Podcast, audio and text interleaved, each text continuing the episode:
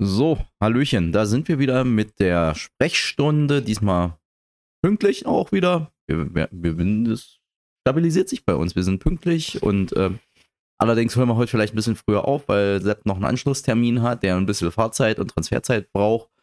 Und insofern, aber ja, versuchen wir trotzdem in die Stunde oder in die 55 oder 50 Minuten, die wir heute wieder haben, hier äh, alles reinzupacken, was wichtig ist oder was wir wichtig finden oder was ihr meint, das wichtig ist und nachdem ihr uns noch fragt, weil das, das ist nicht wichtig. Mir ist es gerade wichtig. Das ist mir egal. Heimsieg. Ja, egal. Ein, einmal in der Saison gewinnt auch ihr. Das äh, ist allein schon das Gesetz der großen Zahlen. Wobei, ja doch, alle, äh, ja, ich glaube, es hat noch keiner geschafft, durch die Liga zu gehen, ohne einmal zumindest gewonnen zu haben in den in, in Hin- und Rückrunde. Auch Tasmania Berlin? Gute Frage. Ah, okay. Aber also das, das, finden wir, das, das finden wir bis zum nächsten Mal das gehört hier und heute nicht und hin. So lange erfreuen wir uns daran, dass die Bundesliga-Tabelle im Moment von Platz 1 bis Platz 8 schön äh, nach Punkten sortiert ist, mit einem Punkt Unterschied. Ich, ich sag ja, wir müssen jetzt, jetzt müssen alle da vorne sozusagen im Gleichschritt immer Punkte liegen lassen, unentschieden spielen oder siegen. Weil sonst bringt das ja die schöne Ordnung durcheinander. Richtig. Völlig, völlig also mir geht es nur um die schöne Ordnung da drin. Das, ja, natürlich. Äh, Alles andere keine, Erwägungen sind ich, völlig. Ich habe sonst keine Interessen, ja. dass die Tabelle so bleibt, wie sie ist. äh, genau. Wer stellt denn jetzt hier? Achso, ich soll mich bewegen. Äh, nee, das machen wir jetzt nicht. Wir reden. Also wir bewegen den Kiefer auf und ab und die Stimmbänder. Ansonsten, äh, ja. Gut, wir fangen an. Wie gesagt, wir müssen, wir hören heute ein bisschen früher auf. Ähm, womit fangen wir an? Wir reden nachher noch über das Plenum, aber weil wir gerade sozusagen äh, die informelle äh, Fraktionssitzung hatten, wo es ein paar neue Informationen gab und auch aus der letzten Woche noch ein paar Informationen liegen geblieben sind, die wir noch nicht an Mann und Maus und Menschen bringen konnten, äh, reden wir über den Berliner Schutzschirm, den die rot-grün-rote Koalition und die rot-grün-roten Senatorinnen war, äh, finden, dass man den äh, extra aufspannen musste, weil wir festgestellt haben, der Bund kommt nicht angemessen aus dem Knick und reagiert nicht angemessen auf die Krise. So sehen wir da zumindest. Und darum gibt es jetzt einen Berliner Schutzschirm. Und ja. Ja, der nimmt immer mehr Form, Form an tatsächlich. Also ihr wisst ja, dass wir auf Initiative der Linken äh, schon bei dem Beschluss des regulären Doppelhaushaltes dafür gesorgt haben, dass 380 Millionen Euro an Vorsorge da ist für auf uns zukommende Energie- und Wärmekostensteigerung. Uns meint in dem Fall das ganze Land Berlin als öffentliche Hand, weil wir müssen ja auch die gestiegenen Wärme- und Energiekosten bezahlen, aber zum Beispiel auch ähm, ja eben Kindertagesstätten, ähm, die von freien Trägern betrieben werden oder ähm, entgeltfinanzierte Träger, die auch öffentliche Aufgaben erledigen. Heute haben wir gerade vorhin erst einen besucht, nämlich das Berliner ähm, Gewaltpräventionszentrum in der Kantstraße, ähm, die auch öffentliche Mittel bekommen und für uns ähm, eine sehr, sehr wichtige Arbeit machen, um äh, halt Menschen aus Gewaltspiralen, also als, aus Täterspiralen vor allen Dingen auch rauszuholen. Das nur so am Rande. Ähm, wir haben uns dann darauf verständigt, das habt ihr auch mitbekommen, dass wir äh, bis zu 1,5 Milliarden Euro, äh, da werden wir nachher noch was zu sagen, äh, im Nachtragshaushalt bereitstellen wollen, um eben diesen diesen Schutzschirm weiter aufzuspannen als mit den ursprünglich 380 Millionen Euro geplanten Mitteln, weil die Situation einfach krasser geworden ist. Und was sind jetzt im Moment so die wichtigsten Punkte dieses Schutzschirms? Das eine, das wisst ihr alle und hoffentlich profitiert ihr jetzt auch schon davon, das ist das 29-Euro-Ticket. Das gibt es jetzt äh, Oktober, November, Dezember äh, und äh, soll es dann auch darüber hinaus geben und damit auch die Transferleistungsempfänger, die das Ticket S haben, davon ähm, etwas nachgelagert profitieren. Die sind nämlich am Anfang nicht mitgedacht worden, ausreichend genug. Das haben wir sehr, sehr stark kritisiert als Linke. Wird es ja dann ab dem 1. Januar eine Absenkung auch des ähm, Sozialtickets geben, damit ähm, die Leute auch was davon haben, äh, von der Absenkung. Und natürlich wollen wir das auch irgendwie dauerhaft absenken, ist auch klar. Denn ähm, wenn das 29-Euro-Ticket dauerhaft bleibt und auch so günstig bleibt, dann muss es natürlich auch weiterhin eine dauerhafte, günstigere Variante für die Transferleistungsempfänger geben. Also dieses Paket läuft gerade schon vom Schutzschirm. Dann haben wir in der letzten Woche eine Entscheidung im Senat getroffen, ähm, die auch sehr wichtig ist. Und zwar haben wir die Liquiditätshilfen für die Berliner ähm, Unternehmen, also vor allen Dingen kleine und mittelständische Unternehmen, beschlossen.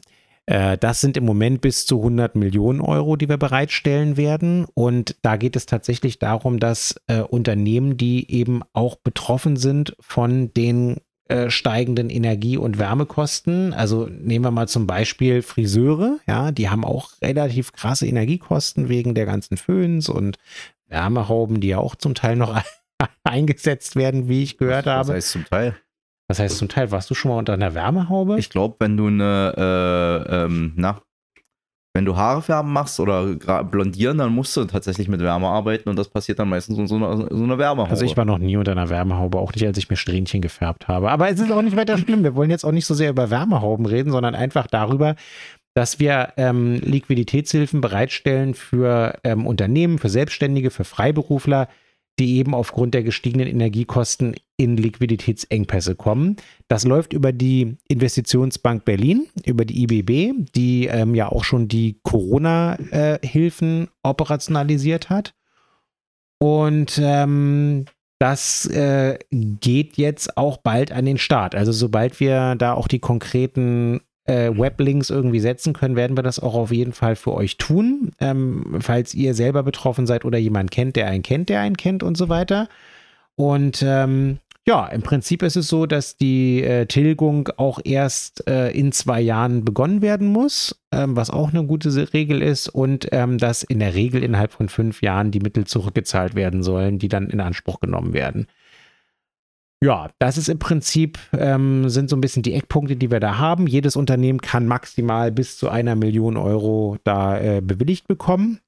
Das Antragsverfahren soll relativ einfach gehalten sein. Natürlich muss es eine Plausibilitätsgründung geben und ihr wisst auch, ich als Rechtspolitiker habe ja von Anfang an auch schon Wert darauf gelegt, dass wir, ähm, und die IBB hat uns das auch mitgeteilt, äh, unsere Lehren daraus gezogen haben, ähm, was bei dem Corona-Thema, beim Thema Subventionsbetrug ja immer noch läuft. Also die Justiz ist, wird immer noch so ungefähr ein Jahr damit beschäftigt sein, die unsozialen Menschen, die äh, sich versucht haben, äh, in der Krise bei den Corona-Subventionshilfen irgendwie zu bereichern ähm, und die das mit krimineller Energie gemacht haben und nicht einfach nur, weil sie erstmal nicht so richtig wussten und erstmal die Gelder abgerufen haben und dann gemerkt haben, ah, brauchen sie nicht und haben sie auch wieder zurückgezahlt. Das haben die allermeisten gemacht. Aber es gibt eben immer noch ein paar Leute, die da versucht haben, uns, uns alle, sind ja Steuergelder, zu schädigen und ähm, dem werden wir weiter nachgehen und natürlich werden wir bei den Liquiditätshilfen jetzt auch auf diesen Erfahrungswerten aufbauen und natürlich so, so weit wie möglich versuchen, das zu reduzieren. Ich sage es an der Stelle nur, weil das ja eben auch mit meiner tollen Rechtspolitik zu tun hat. So, und dann kommen wir mm, ja mal jetzt weg von dem Unternehmensbereich und kommen mal zu den ganz normalen Menschen, zu den Privatmenschen. Da hat Katja Kipping heute ganz frisch äh, im Senat ihre Vorlage beschließen lassen zu dem Härtefallfonds. Der Härtefallfonds wird mit 20 Millionen Euro aktuell bestückt. Wenn da mehr Bedarf ist, muss dann natürlich aufgestockt werden. Und da geht es darum, dass wirklich als Ultima Ratio die Menschen, die ähm, unverschuldet tatsächlich in die Notlage kommen sollten, dass ihnen eine Energiesperre bevorsteht. Ihr wisst, auf Bundesebene hat sich die Linke dafür gerade eingesetzt in der letzten Sitzungswoche des Deutschen Bundestages, dass ähm, es ein gesetzliches Verbot für Energiesperren gibt und Gassperren. Das fordern wir als Linke schon seit Ewigkeiten.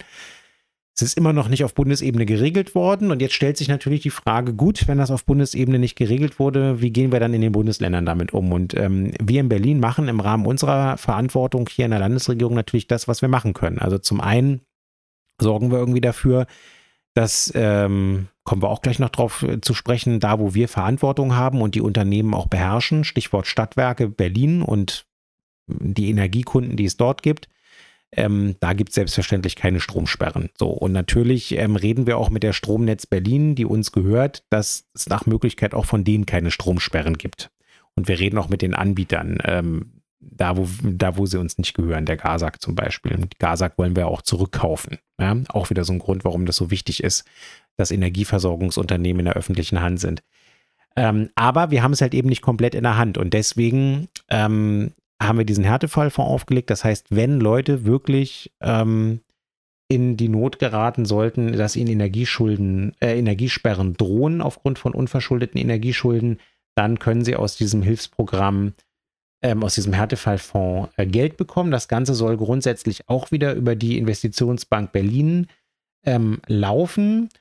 Und ähm, wir müssen jetzt noch so einen Rahmenvertragspartner finden, damit das auch alles irgendwie zügig abgearbeitet wird. Äh, da sind wir aber bei. Und jetzt nochmal zu den Voraussetzungen, damit ihr ungefähr wisst oder falls ihr jemanden kennt, äh, der dann in so eine Lage gerät, wie das läuft. Ähm, es soll zum einen natürlich Menschen mit niedrigem Einkommen, aber auch die Mittelschicht und Mittelschicht unterstützt werden. Das heißt, äh, ein Single, ähm, der, einen, der bis zu 33.600 Euro im Jahr oder einem Zwei-Personen-Haushalt mit weniger als 50.400 Euro im Jahr, die können diese Hilfe dem Grunde nach in Anspruch nehmen. Für jedes Kind steigt diese Einkommensgrenze nochmal um 11.800 Euro, lese ich in der Zeitung. Und ähm, entscheidend ist, Deswegen habe ich auch Ultima Ratio gesagt, dass natürlich die ganzen anderen Sachen in Anführungszeichen vorgehen. Also beispielsweise, wenn ihr Transferleistungsempfänger seid, also irgendwie ALG 2 oder so, dann werden die Kosten ja in der Regel sowieso vom Jobcenter gezahlt. Ja? Aber es kann ja, wie gesagt, auch Konstellationen geben, wo das alles irgendwie trotzdem ein Problem wird, aus irgendwelchen Gründen. Und dann ähm, kann halt ein Antrag gestellt werden in diesem an diesem Fonds, über diesen Härtefallfonds. Und das Geld wird dann im Übrigen auch direkt an die Energieunternehmen ausgezahlt. Also damit es da nicht ein Problem gibt, dass einer das dann irgendwie abruft, das Geld, und dann vergisst das vielleicht doch oder dann ist er vielleicht im Dispo-Kredit drin und dann in dem Moment, wo er es überweisen will an das Energieunternehmen, fehlt ihm dann irgendwie wieder ein bisschen was von dem Betrag und dann gibt es wieder Stress. Also um das alles zu umgehen, wird das Geld auch dann direkt an den Energie ähm, also an den Gläubiger sozusagen, an das Energieunternehmen dann ausgezahlt. An der Stelle, damit es dann auch eben nicht zu dieser Sperre kommt. Und ähm, damit ihr ungefähr wisst, worüber wir äh, zumindest im Moment bei dem Thema Strom- und Gassperren reden, also 2021 hatten wir in Berlin 90.000 Stromsperren und 100.000 Gassperren. Ähm, wie gesagt, auf Bundesebene setzen wir uns für ein gesetzliches Verbot ein, weil wir finden, das ist ähm, eine Sache, die nicht passieren darf in einem reichen Land wie Deutschland. Ähm, und dass man dann immer die Einzelfalllösung irgendwie versucht zu finden. Ähm, ja, deswegen, wie gesagt, der Härtefallfonds. Sobald wir auch da den konkreten Ansprechpartner haben, den konkreten Link, äh, wenn das scharf gestellt wird, ähm, schicken wir euch das. Ähm, der Härtefallfonds soll zum 1. Januar an den Start gehen. Bin ich jetzt mal gespannt, wie du das den Leuten schicken willst. Ich hätte gesagt, wir posten es bei ja, uns auf der Homepage. Wir und, auf und, hier im Wahlkreis stecken wir es euch ja, in die Briefkästen. Aber, also, also warum übrigens. Nur, wenn einer uns, uns ja. jetzt danach fragt. Ansonsten. Genau. Warum übrigens 1. Januar? Also, ähm, das will ich nochmal dazu sagen. Dieses Berliner Entlastungspaket mit den mindestens 1,5 Milliarden Euro, die jetzt aus den, das jetzt aus den verschiedenen Sachen besteht, die wir jetzt auch schon genannt haben ähm, das ist natürlich eine Sache, die wir ergänzend machen zu dem, was der Bund macht. Und Hassan hat es ja völlig zu Recht schon am Anfang eben dargestellt. Das Problem ist, ähm, die Ampel schlingert ordnungspolitisch permanent hin und her. Ähm, am Anfang wollten sie eine Gasumlage machen, um irgendwie äh, zum Beispiel Gasversorgungsunternehmen wie Uniper irgendwie zu unterstützen. Und diese Gelder wollten sie uns allen in die Tasche packen. Das wisst ihr alle. Das haben wir dann alle kritisiert, als Linke und auch viele andere. Sie wollten uns aus der Tasche nehmen. Aus der Tasche nehmen, ja. Und dann äh, hat man irgendwie diese Gasumlage gesetzlich beschlossen. Und dann haben die Gasunter, also die Energieunternehmen diese Gasumlage sogar schon angefangen einzurechnen. Und Leute haben auch schon Abschlagszahlungserhöhungen mit der Begründung der Gasumlage bekommen, obwohl sie ja sozusagen noch nicht in Kraft, also noch nicht in Kraft getreten war. Ähm, dann war die Kritik so groß und der Druck von der Straße auch so groß, dass gesagt wurde, okay, ähm, spätestens mit der Juniper-Verstaatlichung äh, ist dann auch irgendwie der Rechtsgrund, ich habe das ja hier auch dargestellt, irgendwie weggefallen für diese Gasumlage. Dann hat man die Gasumlage viel zu spät, aber immerhin äh, wieder gekillt. Zu einem Zeitpunkt, wo die Energieunternehmen aber, wie gesagt, schon ähm, äh, das zum Teil äh, eingepreist haben und Abschlagszahlungserhöhungen rausgeschickt haben. Das ist jetzt nur das eine Beispiel. Mittlerweile haben wir jetzt äh, für den Gaspreisdeckel zumindest so ein paar Eckpunkte von dieser Arbeitskreisgeschichte, die die Bundesregierung da aufgesetzt hat, die auch völlig unzureichend sind aus unserer Sicht, weil nach jetzigen Eckpunkten soll der Gaspreisdeckel ja möglicherweise erst kommen zum Zeitpunkt, wo die, wo die Heizperiode schon fast vorbei ist. Na gut, da haben jetzt die Ministerpräsidenten gerade gesagt, das geht so nicht. Genau, da haben ja dazu führt, dass man jetzt nochmal eine Weile in Ganz genau. Unsicherheit genau. ist, was jetzt passieren wird. Ganz genau. Und zum Strompreisdeckel, der im Unterschied zum Gaspreisdeckel und dem Hin und Her mit der Gasumlage schon viel länger politisch auf Bundesebene konsensual in den Ampelparteien irgendwie verkündet wurde, da haben wir noch gar keine Eckpunkte.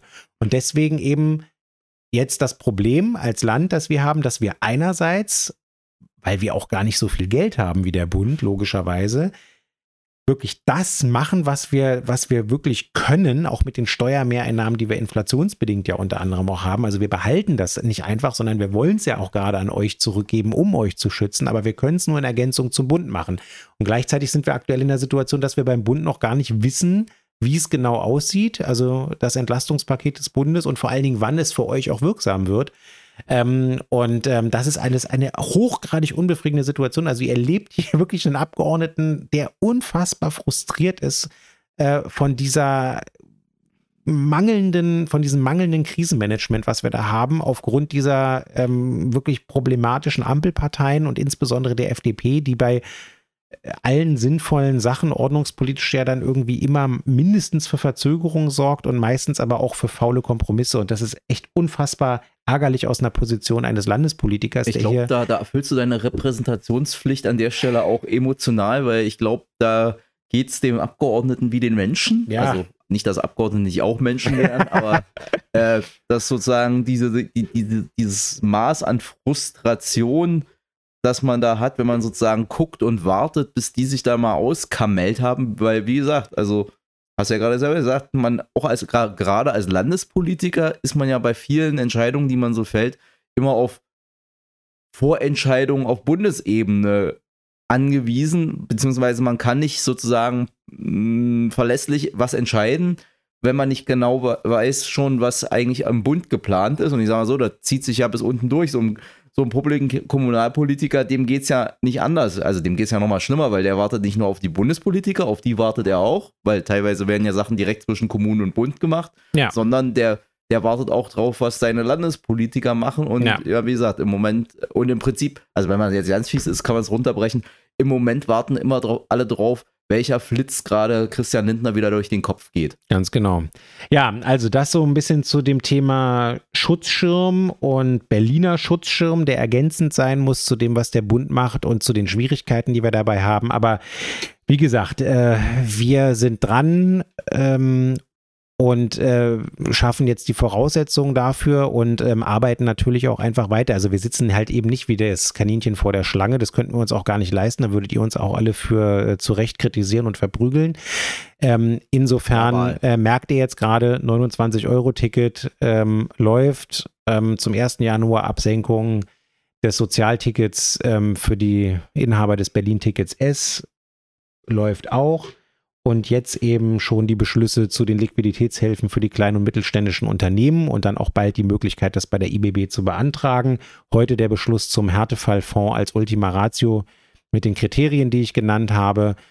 Ähm, und was wir natürlich auch schon gemacht haben, da haben wir heute gerade auch ähm, einen Schutzschirmflyer bei uns angefangen, in die Briefkästen im Wahlkreis zu stecken. Also alle, die von euch zum Beispiel Kinder haben, die in die Kita gehen, von einem freien Träger Macht euch keine Sorgen. Ich hoffe, eure Träger haben euch auch schon informiert. Ähm, das Land Berlin hat äh, bereits als Bestandteil unseres ähm, rot-grün-roten Schutzschirmes beschlossen, dass die freien Träger, die für uns öffentliche Aufgaben erledigen, ähm, selbstverständlich auch die Energiekosten abgefedert bekommen. Ähm, und das läuft auch schon nach meinem Kenntnisstand. Also ähm, selbstverständlich wird es in der Kita und in der Krippe vernünftig warm sein.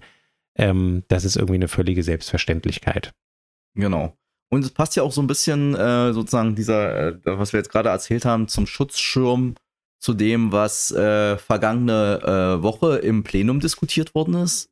Ein super smoother Übergang. Ja, mega smooth. Ähm, äh, denn da hat die Linke war dran, die aktuelle Stunde zu äh, bestimmen. Also wir machen das ja immer in Abstimmung mit den äh, mit den Koalitionspartnern, aber am Ende ist dann immer eine Fraktion, die das Thema setzt und diesmal waren wir es und wir hatten das Thema, wenn ich mich nicht irre, auch den Koalitionspartnern so vorgeschlagen und das Thema der aktuellen Stunde am vergangenen Donnerstag lautete, Berlin lässt niemanden zurück, Wohnen und Wohnungslosigkeit im Kältewinter. Also, genau. Kältewinter an der Stelle äh, wissen wir noch nicht genau, äh, ob ob mehr als metaphorisch, aber an der Stelle war es erstmal hauptsächlich metaphorisch. Siehe den etwas deutlich zu warmen Oktober. Aber wir hoffen ja auch alle, dass der Winter äh, vielleicht diesmal, also diesmal hoffen wir ja tatsächlich alle drauf, auch wenn das sozusagen wieder ein scheißer Ausdruck vom Klimawandel ist. Ja. Und als solches ein Problem ist.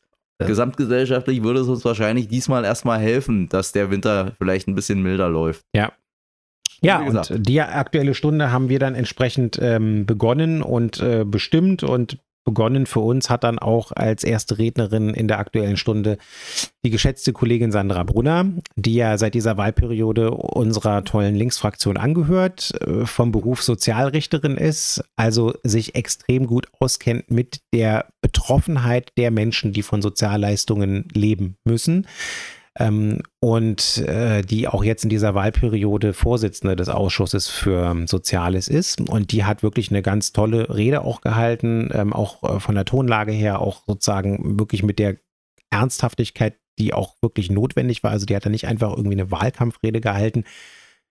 Ähm, äh, und da auf die Sahne geschlagen, sondern hat wirklich ähm, an verschiedenen Punkten geschildert, wo wir als Land Berlin jetzt ähm, gezwungen sind, äh, in Ergänzung oder auch irgendwie durch Ausfall des Bundes ähm, zu helfen. Und ähm, ein ganz wichtiges Thema war, und das ist auch Bestandteil unseres Berliner Schutzschirms, dass wir erstmal alles dafür tun, ähm, was wir können, um Menschen vor der Wohnungslosigkeit zu schützen. Und was haben wir gemacht? Wir haben, das habt ihr vielleicht auch mitbekommen, dafür gesorgt, dass die landeseigenen Wohnungsunternehmen, und das sind immerhin ein bisschen mehr als 350.000 Menschen, die bei denen wohnen, nee, Wohnungen, ne? 300, nee, Menschen, Menschen, so rum. 350.000 Mieterinnen und Mieter, die bei denen wohnen, genau. ähm, die werden erstens nicht geräumt, falls sie in die Situation kommen, ähm, Rückstände zu haben bei der Miete, beziehungsweise vor allen Dingen bei den Nebenkosten, wo ja zum Teil die Erhöhungsschreiben auch bei den Wohnungsbaugesellschaften verschickt wurden. Ähm, das heißt, das ist klar, die kommen gar nicht erst in so eine blöde Situation rein, dass sie Kündigungen bekommen werden. Das ist schon mal das eine. Jetzt könnte man sagen, ist eine Selbstverständlichkeit. Ja, für ein öffentliches Unternehmen sollte das eine Selbstverständlichkeit sein. Ähm, aber ich sag mal so, äh, Vonovia hat ähm, gefragt, ob sie diesem Beispiel, und die sind ja in Berlin auch ein großer Vermieter, folgen werden, der öffentlichen Wohnungsunternehmen, äh, gesagt, nö, die machen das nicht.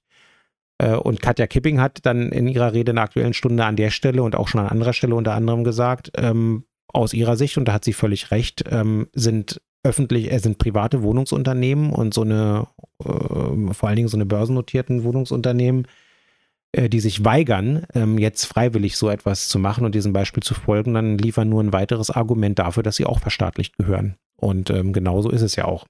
Anderes ja. Thema, aber das kann man an der Stelle immer mal wieder erwähnen, ähm, wie wichtig es eben ist, dass man bei diesen essentiellen Sachen, die zum Menschenleben dazugehören, einfach mal eine öffentliche Regelung hat oder vielleicht sogar ein öffentliches Eigentum hat. Das sieht aber nicht jeder so. Ich möchte an die Rede vom Kollegen, äh, also nicht mein Kollege, aber dein Kollege, ja. äh, Jotzo erinnern, ja. der ja sozusagen dem sein Haupt, also ich sage ja immer. Äh, der Immobilienanwalt ist? Ja, ja, zumindest habe ich den Eindruck, für den heißt Mandat die, die Fortsetzung des, äh, des der, äh, der Anwaltstätigkeit mit anderen Mitteln, weil ich, ich verstehe nicht, wie man in so einer Rede, in so einer gesellschaftlichen Lage sich hinstellen kann und Hände ringen dann sozusagen, ja, aber man muss doch mal an die Vermieter denken. Da hat einer einen gültigen Räumungstitel und kann die Leute nicht aus der Wohnung schmeißen.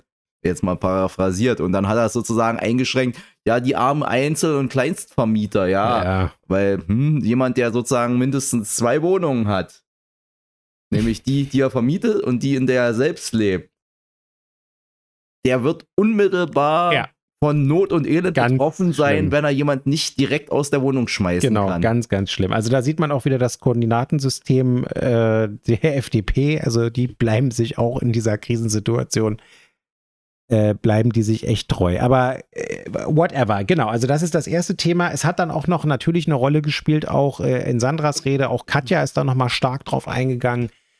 Äh, was in der letzten Woche oder vor anderthalb Wochen eine Rolle gespielt hat, äh, in der Presse jedenfalls eine Rolle gespielt hat, nämlich der Brief, den ähm, Lena Kreck als Justizsenatorin ähm, und zwar gestützt auf einen Brief äh, der Sozialstaatssekretärin Wenke Christoph, den sie bekommen hat, ähm, den sie an die Amtsgerichte ähm, äh, gerichtet hat. Worum ging es in dem Brief? Äh, Lena hat ihn ja im Rechtsausschuss auch vorgelesen und dort zu Protokoll gegeben. Sie hat das getan, was während der Hochphase der Lockdown-Maßnahmen in der Pandemie auch schon gemacht wurde, damals von Dirk Behrendt, äh, dem alten Justizsenator, und ähm, dem äh, damaligen Sozialstaatssekretär ähm, Alexander Fischer beziehungsweise Elke Breitenbach als ehemaliger Sozialsenatorin, nämlich darauf hinzuweisen, dass die Kapazitäten der sozialen Wohnungsämter in allen Bezirken ausgeschöpft sind. Das heißt, im Moment ist es so, wenn jemand geräumt werden würde aus seiner Wohnung in die Obdachlosigkeit hineingere äh, hineingeräumt werden darf man nicht, dann kommen eigentlich die bezirklichen Sozial sozialen Wohnungsämter zum Zug. Die müssen dich dann unterbringen. Und die haben auch immer ein bisschen Kapazitäten dafür, die sie vorhalten. Meistens auch bei den städtischen Wohnungsbaugesellschaften und so weiter und so weiter. Oder auch bei privaten, wie auch immer. Ähm, und im Moment sind die Kapazitäten dicht, weil wir nämlich auch gerade äh, multiple Unterbringungssorgen äh, haben. Ne? Wir haben eine sich wieder zuspitzende Situation in der Ukraine äh, aufgrund der ähm, Raketenangriffe bis tief in den Westen hinein, also die westliche Ukraine hinein, sind jetzt wieder ein paar mehr Leute zu Recht und verständlich irgendwie geflohen. Ähm, und die müssen dann eben auch hier in Berlin untergebracht werden, also die, die hier bleiben und nicht weiterverteilt werden auf die anderen Bundesländer. Ähm, und ähm, dann haben wir noch die ganz normale, in Anführungszeichen, Problematik, an der wir ja auch grundsätzlich arbeiten wollen, dass wir eben Menschen, die wohnungslos sind, eben nicht, dass wir sie nicht wohnungslos lassen wollen, sondern ihnen eben Wohnung geben wollen. Und dann kommt jetzt eben möglicherweise noch dieses Problem oben rauf. Also, wir haben im Moment die Kapazitäten nicht. Darauf hat erneut die Sozialverwaltung, die Justizverwaltung hingewiesen. Und ähm, Lena hat dann das getan, was Dirk Behrendt auch gemacht hat. Sie hat einen wirklich sehr ähm, sensibilisierenden und ähm, sehr respektvollen Brief an die Amtsgerichtspräsidenten und an die GerichtsvollzieherInnen geschickt, die ja Richter, also die Gerichte ja richterliche Unabhängigkeit genießen und natürlich auch das Gesetz sozusagen durchsetzen müssen, ist ja völlig klar. Und hat darauf hingewiesen, dass wenn jetzt in Räumungsangelegenheiten ähm, Entscheidungen oder Verhandlungen angesetzt werden sollen und da auch möglicherweise Entscheidungen anstehen, bitte berücksichtigt wird bei der Frage der Verhältnismäßigkeit oder bei der Frage, wann gebe ich der Partei den Räumungstitel auch in die Hand, dass sie ihn vollstrecken kann, dass jetzt gerade keine Kapazitäten da sind, um Menschen ähm, dann ähm, sozusagen aufzunehmen, wenn sie aus so einer Wohn äh, Wohnung geräumt werden würden. Überhaupt kein Aufreger eigentlich, aber aufgeregt darüber hat sich der Richterbund Berlin, dessen Vorsitzender, ich glaube, wir haben in der letzten Sprechstunde auch kurz drüber gesprochen, äh, ja auch dann sogar noch Richter am Sozialgericht ist, wo man sich so ein bisschen fragt. Nee, ich glaube, der Brief kam erst in der Kam der letzte Woche? Der kam erst in der Woche nach der, ja. also in der Woche, wo Sprechstunde war, aber nachdem ja, das kann sein. Dann haben, wir, dann haben wir vielleicht bei Waldorf und Stettler im Zwischenruf drüber gesprochen. Aber das Absurde ist, der Richterbund hat jetzt irgendwie sich großartig aufgeregt und gesagt, oh, die Justizsenatorin versucht Einfluss zu nehmen auf die äh, unabhängigen äh, Richterinnen und Richter und das ginge ja gar nicht. Und was hält denn Crack und Kipping ein? Wie gesagt, äh, äh, interessantes Side-Fact: Der Vorsitzende des Richterbunds Berlin ist mm. ähm, selber Sozialrichter. Wo Na, man noch interessanterer Side-Fact, nämlich was er, dass er als äh, nächstes dann den nächsten Brief geschrieben da hat. Da kommst du jetzt, genau. Ja, ja, weil also da dachte ich mir auch. Das, der also, kam gestern. Das, das hat, also da, also da ging ich, also ich bin ja sowieso jemand, der durchaus äh, sozusagen äh, gerne mal von Klassenjustiz spricht wo, ohne jetzt sozusagen äh, das so, so vulgär-marxistisch, aber an der Stelle merkt man das einfach ganz oft. Das Sein bestimmt das Bewusstsein. Und bei manchem ist das Bewusstsein dann relativ anscheinend entkoppelt vom Bewusstsein für die gesamtgesellschaftliche Lage, weil, wie gesagt, vor zwei Wochen wurde ein Brief geschrieben, richterliche Unabhängigkeit, bla bla bla, wir können hier keine, also jetzt mal zugespitzt, wir können hier keine Rücksicht nehmen auf eure soziale soziales äh, viele Matentchen da mit den, mit den Armen und, äh, und Geknechteten. Und jetzt diese Woche kam der Brief, ähm, ja, bitte, die Richterbesoldung muss um 10% erhöht werden, weil die Lage ist so, ist so kritisch und die, das, äh, die Richterinnen und Richter ähm, sind, müssen im Prinzip an ihre, ihre Roben aufessen, weil sie, sie also bei Hungertuch und so. Ja. Und jetzt mal, äh, nur damit man das mal einordnet. Was ein Richter fängt an mit R1 in der niedrigsten Besoldungsstufe mit 4.592 Euro und 26 Cent in Berlin. Und dazu kommen noch so eine Sachen wie Familienzuschlag und Ortszuschlag. Deswegen, naja, ich sage ja, das, hm? das wenigste, was man als Richter in Berlin bekommen kann, und die Zahl derer, die wirklich das wenigste bekommen, dürfte überschaubar sein. Da dürften nämlich die Anfänger sein und ohne Familie etc. pp. Und in der Regel, wenn man als Richter anfängt, ist man ja auch keine 15 mehr. Äh, also insofern wird da wahrscheinlich öfters auch mal eine Familie oder so dabei sein. Also wie gesagt, das wenigste, was einer kriegen kann, sind rund 4600 Euro. Und während sie sozusagen es als großen Skandal geißeln vom Richterbund, oder sagen wir mal nicht der Richterbund, also der Vorsitzende des Richterbundes Berlin, es als großen Skandal geißelt, wenn die Sozialsenatorin und die linke Justizsenatorin darum bitten, dass man sozusagen bei seinen Urteilen vielleicht mit Augenmaß auf die gesamtgesellschaftliche Lage blickt und in welcher Situation sich Menschen in dieser Lage befinden können. Und das sagt, das geht nicht, das ist Skandal. Und kommt man dann eine Woche später um die Ecke mit hier, mehr Kohle. 10 Prozent. Also. Und ähm, jetzt will ich an der Stelle auch aus der Justizperspektive nochmal was sagen. Bevor wir darüber nachdenken. will das ja auch, aber. Be ja, bevor wir darüber nachdenken sollten, hier die R1-Besoldung anzuheben, jetzt gerade aktuell ja, in der alle, Lage. Ja, global. Ja, alle. er will global alle anheben. Aber ähm, wir haben jetzt mal kurz, also bevor wir anfangen, die R, Entschuldigung, genau, ich habe auch, du hast ja völlig recht. Bevor wir anfangen sollten, darüber nachzudenken, die R-Besoldung zu erhöhen, äh, mache ich mir irgendwie eher Gedanken über die A6 oder A7 Beschäftigten in den Geschäftsstellen äh, der jeweiligen äh, Gerichte. Wir waren gestern erst in Geschäftsstellen der Staatsanwaltschaft, vor ein paar Wochen auch äh, bei Geschäftsstellen äh, äh, zu Gericht. Da geht ihr rückwärts wieder raus. Da stapeln sich Tausende von Papierakten die so groß sind, dass sie mit Gürtel zusammengehalten werden müssen oder wenn sie ein bisschen schlanker sind von irgendwie ähm, Einmachgummibändern. Ähm, die Regale sind voll, die Schreibtische sind voll, ähm, die stapeln sich höher als eine Elle. Und äh, dann stehen da noch stapelweise gelbe Postkisten. Wenn du da reinguckst in diese Geschäftsstellen, siehst du den Schreibtisch und die Monitore der Geschäftsstellenmitarbeitenden gar nicht, die, wie gesagt, äh, äh in der Regel A7 äh, oder A6 verdienen. Ähm, so. Also, wenn wir irgendwie über äh, äh, Erhöhungen reden, äh, dann würde ich die als erstes in den Blick nehmen. So. Ja. Das ist das Wort, äh, das ist das Wort dazu. Ähm, mussten wir auch mal kurz drüber reden, weil ja, da hat man sich mal wieder, wie gesagt, da hat man wieder ja. gesehen, ja, Klassenjustiz. Also das Wort von der Klassenjustiz ist nicht falsch. So, so, aber, aber wir, waren nochmal beim wir, Thema wir, Wohnen. Ähm, eine Sache, die jetzt auch noch, und das war im Abgeordnetenhaus in der Aktuellen Stunde auch eine, deswegen auch ein Knaller, weil es halt an dem Morgen auch erst bekannt wurde. Ähm, Andreas Geisel, der Wohnungssenator, ähm, ist dann auch ähm, endlich mal auf eine Forderung eingegangen, die ähm, Linke und auch Grüne und auch ähm, der Mieterverein und andere schon sehr lange erheben, schon seit mehreren Monaten äh, erheben, nämlich dass wir einen Mieterhöhungsstopp aussprechen ähm, für die städtischen Wohnungsbaugesellschaften, also wieder für die roundabout 350.000 äh, Mieterinnen und Mieter. Das ist auch eine gute Maßnahme. Ne? Also nicht nur Räumungsmoratorium, sondern jetzt auch Mieterhöhungsmoratorium. Ich muss allerdings ein bisschen Wasser in den Wein gießen, weil zur Wahrheit gehört leider auch, dass vielleicht sind ja einige von euch auch Mieter bei einer städtischen Wohnungsbaugesellschaft.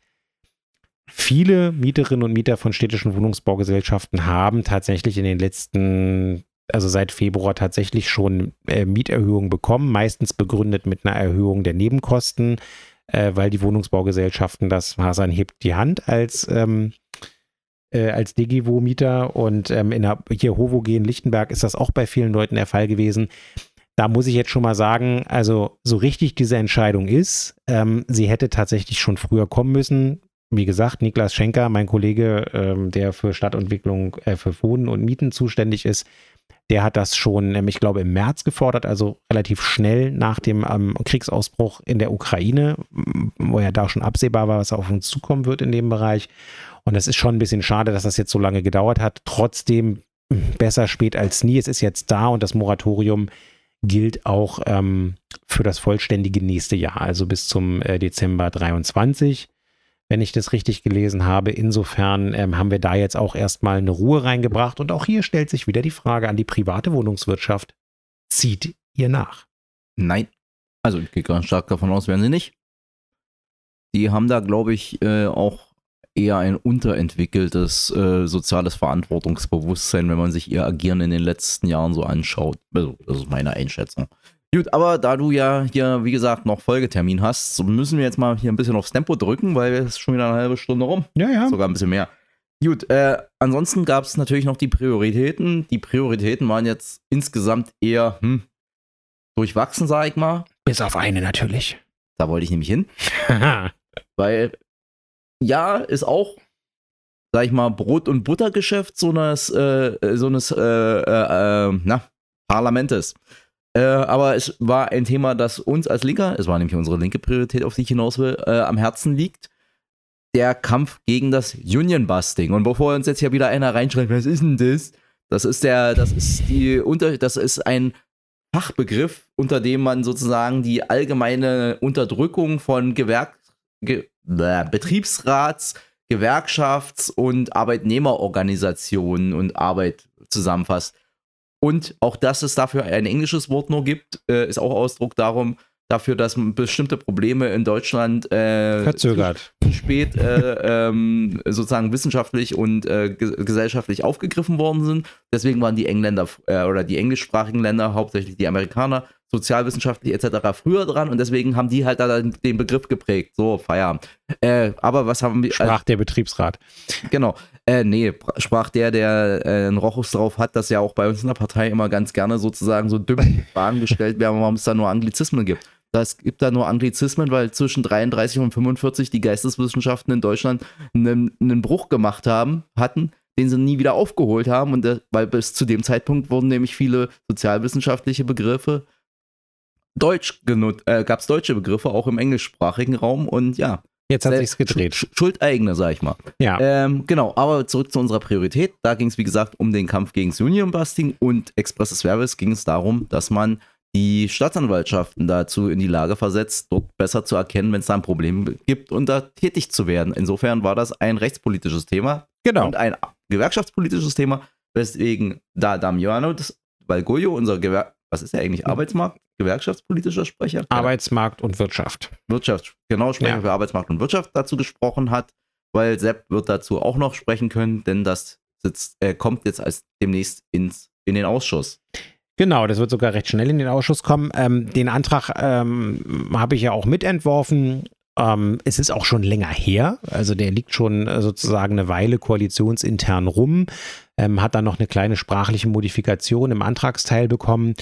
Ähm, und äh, müssen mal gucken, ob wir die Begründung noch mal ein bisschen nachnehmen, weil die Beispiele, die wir da genannt haben, waren tatsächlich schon ein paar ältere. Also Schlecker zum Beispiel, was ja ein ganz, gibt es ja inzwischen nicht mehr das Unternehmen, aber das ist ja ein richtig krasses Unternehmen gewesen, die das richtig systematisiert betrieben haben, was ja auch bekannt geworden ist. Und inzwischen sind natürlich die Themen ähm, der Lieferdienste, also Gorillas zum Beispiel, irgendwie in aller Munde oder auch die ähm, E-Bank äh, N26 ist ja irgendwie vor ein paar Jahren mit dem Thema in den Schlagzeilen gewesen, unrühmlich. Also wir haben da auch schon ein paar aktuellere Beispiele. Ja, und die Debatte war ähm, im Prinzip ähm, äh, ganz in Ordnung. Also sogar die CDU hat Zustimmung signalisiert ähm, zu der Geschichte. Das Problem, was wir nämlich haben, ist, dass wir ähm, im Betriebs äh, im, Bet im, Betriebsverfassungsgesetz, ne, ähm, da ähm, spezialisiertes ähm, ähm, Strafrecht haben. Also das äh, gibt eine Strafnorm. Wer äh, das betreibt, muss mit Strafe rechnen.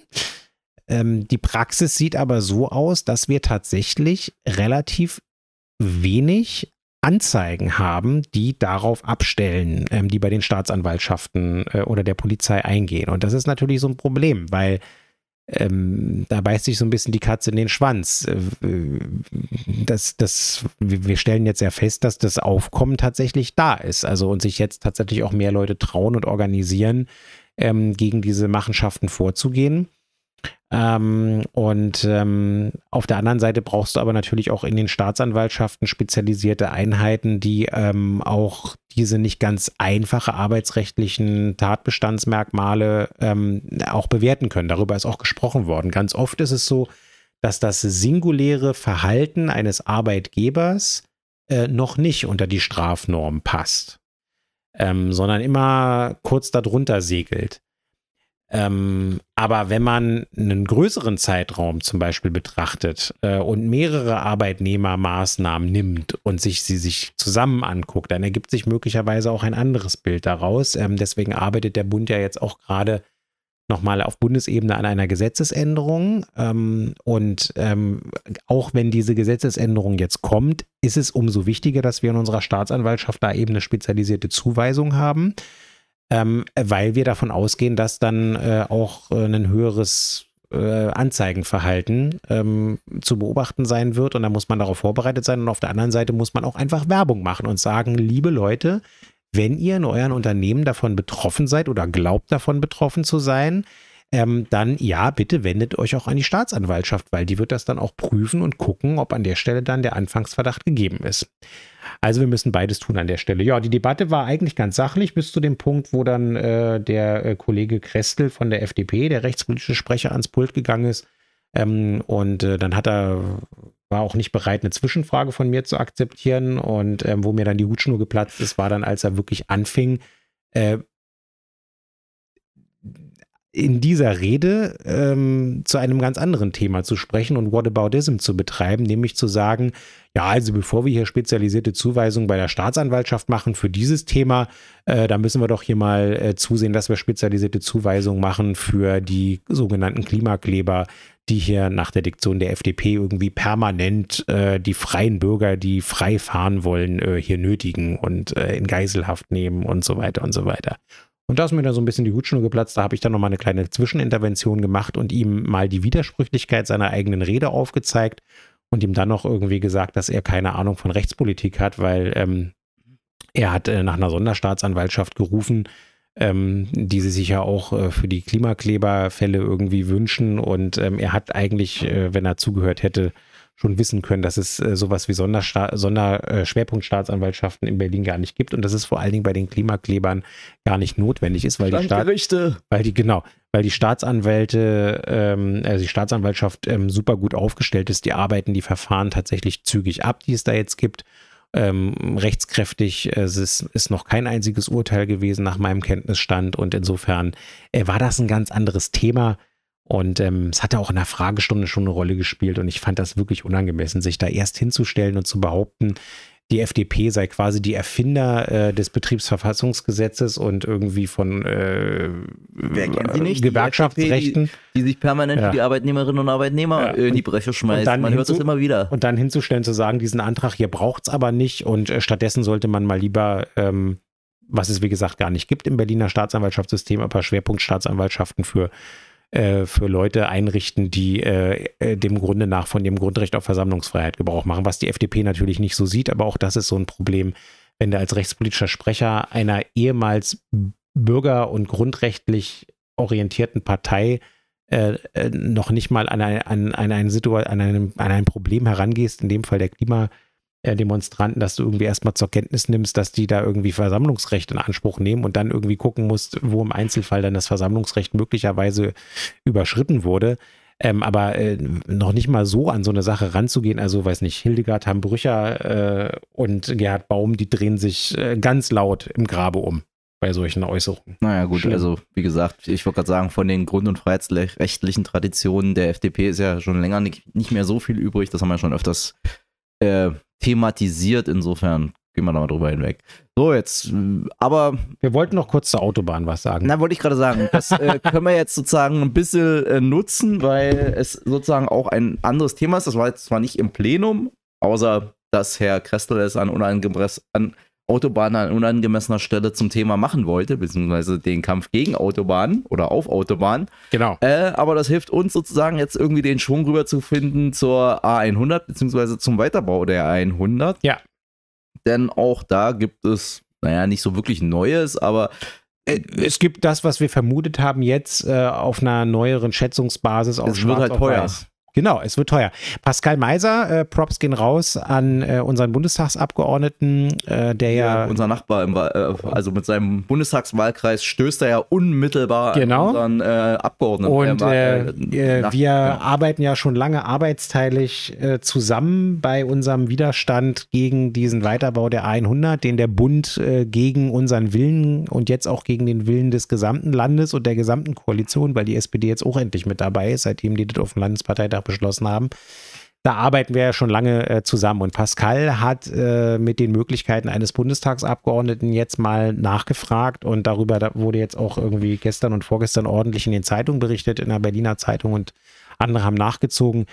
Was denn jetzt eigentlich nach dem Planfeststellungsverfahren gibt es ja noch nicht, Gott sei Dank, das wollen wir auch verhindern, aber nach den aktuellen so Planungen und Schätzungen der Autobahn Gesellschaft irgendwie der ganze Bums da jetzt kostet. Und ähm, Wunder, oh Wunder, die nicht ganz vier Kilometer mhm. sollen ähm, 1,2 ja. 1,2 Milliarden Euro kosten. Und das zeigt nochmal, ähm, ja, wie irre dieses ganze Ding ist. Also die ursprünglichen Kostenschätzungen, die ja jetzt schon ein bisschen älter sind, über die wir hier auch immer transparent im Wahlkreis informiert haben, ähm, die haben sich, ähm, wenn das so weitergeht, äh, bald verdoppelt.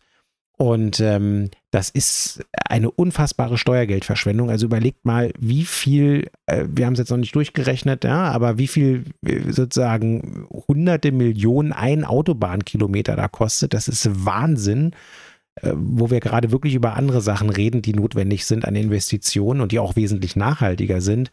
Und ähm, einer der Gründe, warum das so unfassbar teuer wird, ist eben auch dieser beabsichtigte Doppelstocktunnel also drei Spuren hier und dann drei Spuren da drüber, ähm, die unterirdisch ähm, äh, Ostkreuz und Friedrichshain dann irgendwie lang, lang, gehen sollen. Und das ist ein, ihr wisst alle, wie in Berlin die Situation ist. Der Grundwasserspiegel ist immer noch relativ hoch. Ähm, in Friedrichshain haben wir ähm, Jahrhundert. Äh, Wände, Bauten, Altbauten, äh, die da sind und ähm, das ist eine Geschichte, die ingenieurstechnisch hochgradig komplex ist. Peter ich Neumann. Ich habe mal schon ausgerechnet. Pet es sind 275 Millionen Euro, also rund 275 Millionen Euro pro Kilometer Unfassbar. Autobahn. Also die 1,6 Kilometer Stadtstraße habe ich jetzt mal ignoriert, aber es sind ja.